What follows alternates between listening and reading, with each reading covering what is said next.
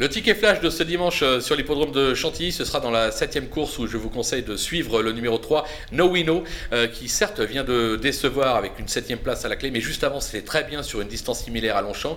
Il affiche de surcroît 100% de réussite sur l'hippodrome de Chantilly. Il est pris à une bonne valeur euh, dans ce handicap. Son jockey s'étant tiré la quintessence, même avec un mauvais numéro dans les stalles, je pense qu'il est capable de remettre les pendules à l'heure. Un conseil de jeu, on va simplement le jouer gagnant et placé.